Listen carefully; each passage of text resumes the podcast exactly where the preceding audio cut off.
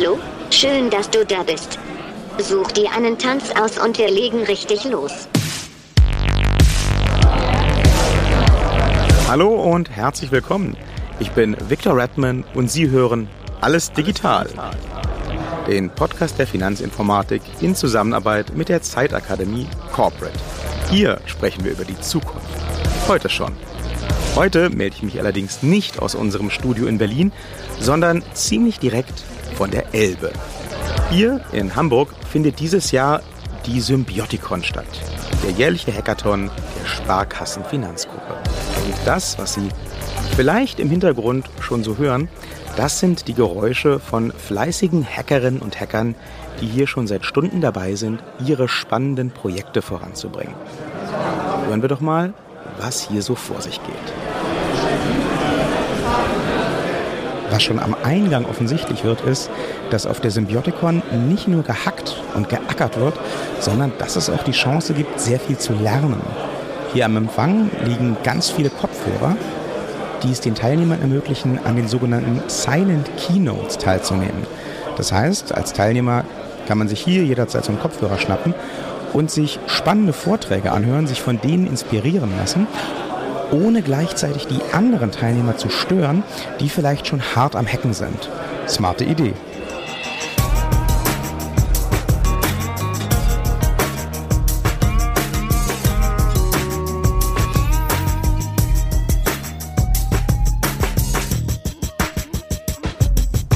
Ich sitze jetzt hier oben im Backstage-Bereich der Symbiotikon mit Jens Rieken und Lukas Jaborski. Die beiden sind nämlich die Gastgeber. Ähm, was ist eigentlich die Aufgabe vom Innovation Hub? Der Sparkassen Innovation Hub ist die Innovationseinheit der Sparkassen Finanzgruppe. Wir haben die Aufgabe, mit Startups, mit Fintechs zusammenzuarbeiten, neue Ideen zu generieren und innovative Themen gemeinsam mit Verbundpartnern, Technologieunternehmen und der Finanzinformatik voranzutreiben und zum Kunden zu bringen. Wie wird man zum Gastgeber von so einer Veranstaltung? als wir angefangen haben, haben wir uns halt überlegt, wie schaffen wir das wirklich attraktiv zu sein für Entwickler, eine Plattform zu werden, wo Leute hinkommen und gerne auch Dinge ausprobieren, hacken wollen für die Sparkassen. Und dann haben wir gesagt, wir machen einfach mal einen Hackathon. Und das, das war die Geburtsstunde unseres Symbiotikons. Und ähm, das hat sich jetzt über die Jahre so entwickelt. Am Anfang wussten wir gar nicht genau, was sozusagen auf uns zukommt. Und mittlerweile haben wir uns etabliert, haben hier ein cooles Event auf die Beine gestellt und alle Entwickler kommen gerne, um gemeinsam mit uns neue Ideen auszuprobieren. Es gibt ja zig Hackathons inzwischen. Was ist denn das Besondere an der Symbiotikon und was ist vielleicht auch die Bedeutung, die besondere Bedeutung der Symbiotikon gerade für die Sparkassen? Naja, gerade für die Sparkassen ist es sicherlich die Kooperation mit Startups und Fintechs. Die Fintech-Szene ist doch sehr groß und es ist schwer, dann Überblick zu behalten an der Fülle äh, an jungen Unternehmen, die es da gibt und der Hackathon ist ein Format, wo wir auf einen Blick super viele neue Unternehmen und Technologien kennenlernen und für uns dann die wichtigsten herausfiltern können mit denen auch weiterarbeiten können. Das ist sicherlich ein USP für Sparkassen, für uns auch äh, diesen Beautycon zu veranstalten. Für Hacker, da haben wir uns in den letzten vier Jahren einen ganz guten Namen gemacht, einfach weil wir spannende Aufgabenstellungen bieten für Hacker und weil so ein bisschen das ganze Feeling, diese Atmosphäre, die Location besonders ist. Also man fühlt sich immer so ein bisschen an wie in so einer Festival-Bubble, wenn man hier ist. Die Leute kommen auch, weil sie es gerne haben, weil sie sich wohlfühlen und es ist sehr, sehr familiär. Jetzt hast du gerade schon den Bezug auch zur Fintech-Branche angesprochen. Ist das auch der Grund, warum die äh, Symbioticon dieses Jahr im Rahmen der Fintech Week stattfindet?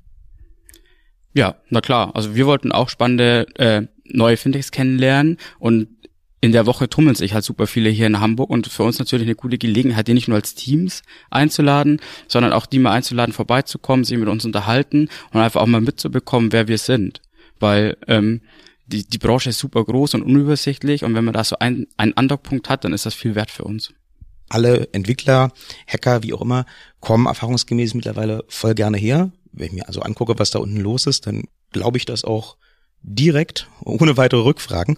Aber wie kommt da eigentlich so eine Einladung zustande? Wie ist da der Prozess, gerade in so einer großen, unübersichtlichen Branche? Hat man da Headhunter, die losgehen und die geilsten Hacker äh, und Entwickler sich ranholen? Recherchiert man da selber oder kommen die jetzt mittlerweile und sagen, hey, wir würden gerne? Ähm, wie stelle ich mir das vor? Ähm, äh, wir, wir haben uns zuerst überlegt, welche Themen wollen wir eigentlich adressieren. Ja, also was ist eigentlich ein Thema, was für unsere Kunden relevant ist? Weil wir immer aus Kundensicht gucken wollen und gar nicht so sehr aus Sparkassensicht. Und dann landet man bei so ganz klassischen Themen wie ähm, Wohnen, wie ähm, ja, Absicherung über Versicherungen, Firmenkundenthemen sind gerade ganz, ganz relevant. Und wir haben uns Themen definiert und dann haben wir angefangen, darüber zu berichten in unserer Community. Wir haben natürlich auch Fintechs in unserem Netzwerk direkt angesprochen, von denen wir wissen, dass sie spannende Technologien haben. Und am Ende ist es tatsächlich gar nicht, also man braucht keine Headhunter, sondern es haben sich über 50 Teams beworben, die gerne da unten mitgemacht hätten. Das liegt, glaube ich, zum einen dran, weil es wirklich ein Spaß macht, ein cooles Event ist. Und auf der anderen Seite muss man natürlich ehrlicherweise auch sagen, ist die Sparkasse, die Sparkassenorganisation einfach ein sehr attraktives Ziel, dort ja mit einer Lösung am Ende zum Kunden zu kommen, weil es einfach eine riesengroße Anzahl von Kunden gibt. Und damit ist sozusagen die Attraktivität so eines Events, was von der Sparkassenorganisation auch veranstaltet wird, natürlich auch sehr hoch. Äh, wir haben es auch zum ersten Mal so gemacht, dass wir das mit einem mit einem Bewerbungsverfahren dieses Jahr gemacht haben. Bis zuletzt wussten wir gar nicht, haben wir überhaupt genug Teams, weil die, die Deadline war 30.09. Bis dahin hatten sie vielleicht 15 angemeldet und wir, okay, was ist da los? Aber äh, am letzten Tag, da kamen die dann plötzlich alle an und am Ende waren es dann, glaube ich, 55 und äh, das hat uns dann schon echt schwer beeindruckt. Und dann hat es natürlich auch wehgetan, auszusieben und denen dann auch teilweise guten Teams abzusagen. Ja, cool. Zukunftsorientierte Planung auf jeden Fall. Das passt ja auch zu eurem Motto. Das steht hier auch überall an den Wänden und auf äh, muss ich leider sagen, extrem geil designten T-Shirts, ne? Hashtag Beyond Tomorrow, jenseits von morgen äh, weiter hinaus als morgen. Wie kam es zu diesem Motto und wie wird das eingebunden in ja den Alltag jetzt hier in, in der Symbioticon? Wir haben uns natürlich überlegt, ähm, was wird sich eigentlich in der Zukunft ändern für die Sparkassen, für unsere Kunden? Und das wollten wir auch ein Stück weit animieren mit dem Motto, weil uns geht es nicht darum, etwas von heute irgendwie zu diskutieren. Es gibt einfach ganz, ganz viele Projekte, ganz viele Themen, da kümmert man sich heute drum. Und wir wollen ganz bewusst mal gucken und da motivieren, was passiert eigentlich danach und was kommt danach. Und ähm, am Ende ist so ein Motto, ähm, immer ein Stück weit eine Inspiration oder Motivation vorauszuschauen. Am Ende ist es aber natürlich so, dass wir das ähm, auch ein bisschen eingebunden haben dadurch, dass wir ähm, ja, über Trends sprechen. Wir haben am Anfang ähm, Zukunftstrends vorgestellt und jedes Team musste sich für einen Trend entscheiden und war dadurch auch sozusagen ein Stück weit gezwungen, ihre Gedanken in Richtung dieses Trends zu bringen. Und ein Trend hat ja auch was mit Zukunft zu tun.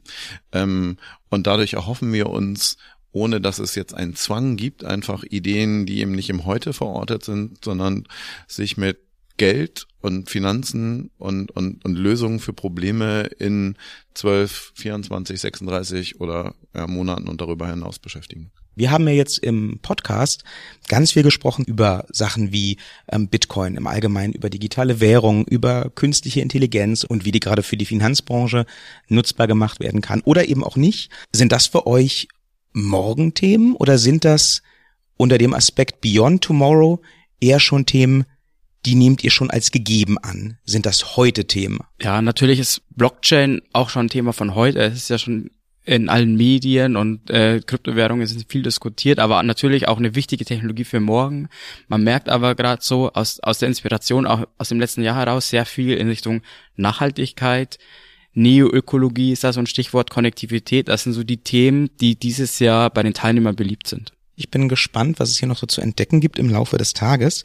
Aber ähm, bevor ich mich da jetzt auf die Suche mache und euch entlasse, damit ihr auch wieder eurer Gastgeberrolle hier gerecht werden könnt, auch für euch noch die angekündigte finale Frage, die wir allen Gästen, allen Gesprächspartnern in diesem Podcast stellen.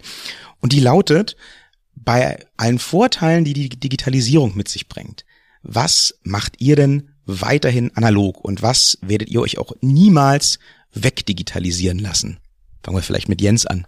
Ähm, Familie und Freundschaft. Das haben wir schon oft gehört. Das sagen ganz viele. Ne? Die persönliche Nähe ist vielen ganz wichtig. Lukas, wie siehst du das? Bei mir ist das tatsächlich so die Verbundenheit zu Natur. Also wenn ich hier den ganzen Tag in diesem digitalen Umfeld unterwegs bin, ist es für mich total gut und befreiend nach Hause zu kommen und im Garten so ein bisschen umzugraben und äh, Gemüse zum Beispiel anzupflanzen. Das ist so mein Digital Detox jeden Tag in kleinen Dosen. Jens Rieken, Lukas Jabowski, vielen Dank für das Gespräch.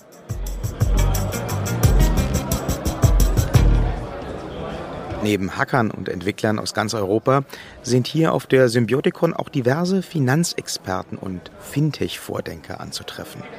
Einer von ihnen ist André Bajorath, mit dem ich mich gleich über die digitale Zukunft der Finanzwelt unterhalten darf. Mein Name ist André Bajorath. Äh, ich bin der Gründer von Payment und Banking und äh, mittlerweile seit gut mehr als 20 Jahren in der Branche unterwegs, lange Zeit auch für die Sparkassen gearbeitet, damit ein bisschen rot sozialisiert. Und Müsli-Esser haben wir eben schon gehört. Im Vorgespräch sozusagen. Um Müsli soll es nicht gehen, sondern natürlich um die Finanzbranche. Da war ja in der technischen Entwicklung, was das Banking angeht, Deutschland lange Jahre Vorreiter. Jetzt ähm, gibt hier die Chance, auf der Symbiotikon den jungen Talenten über die Schulter zu gucken.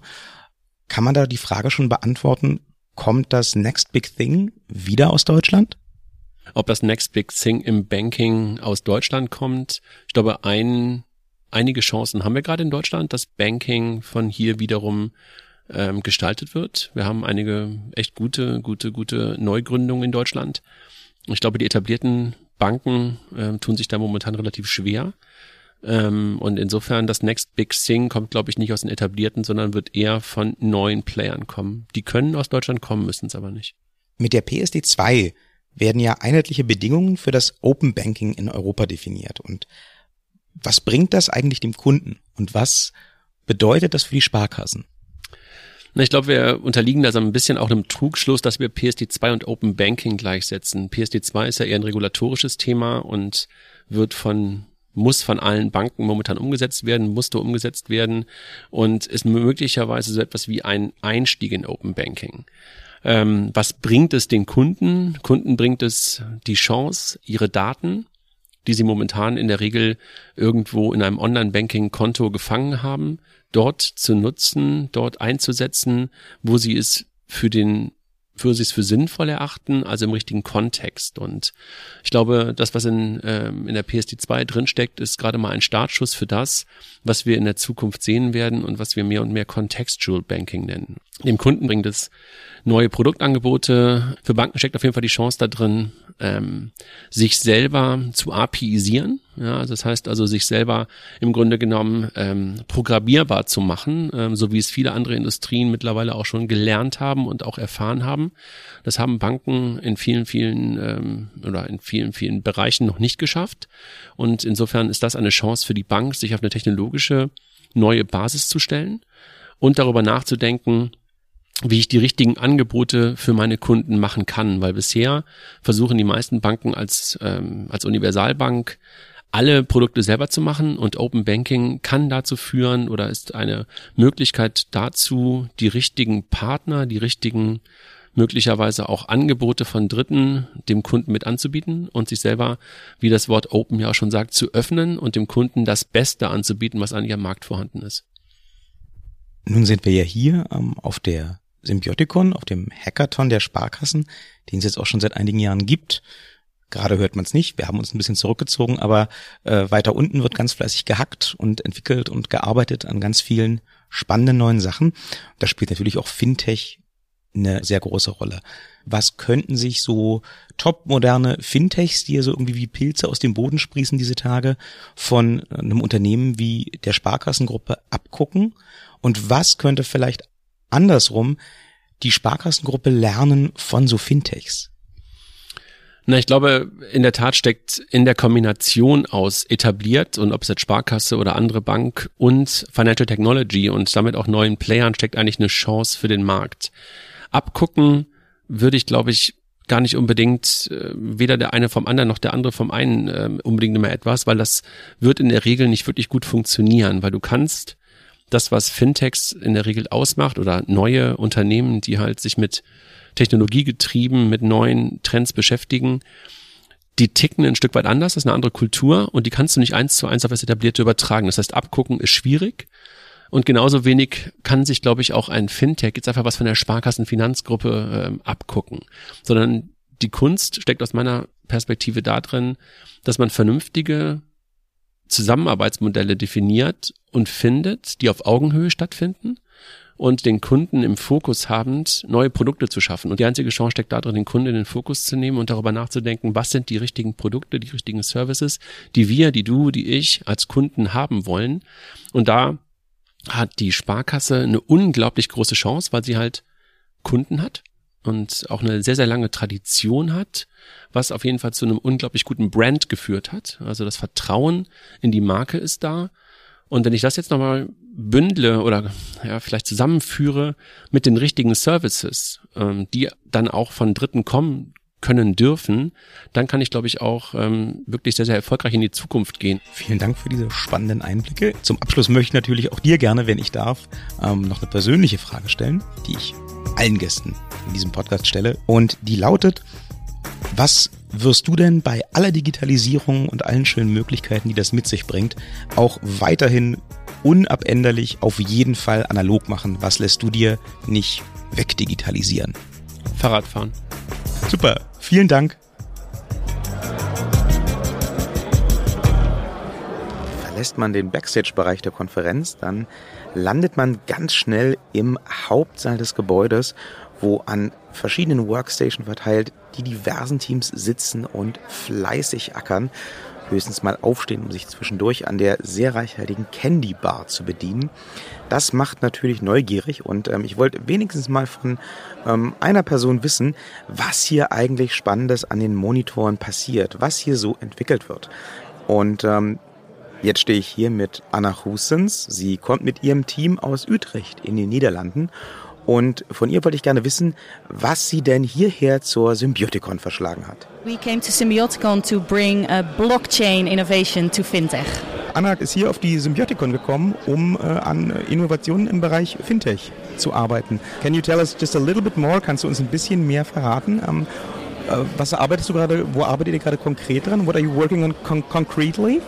Yeah, uh, sure. We're working on um, digital verification uh, in the blockchain. So, as um, for example, now if you would have to show your diploma to your employer, you would have to go to your school, get your diploma, print it out, upload it to your employer.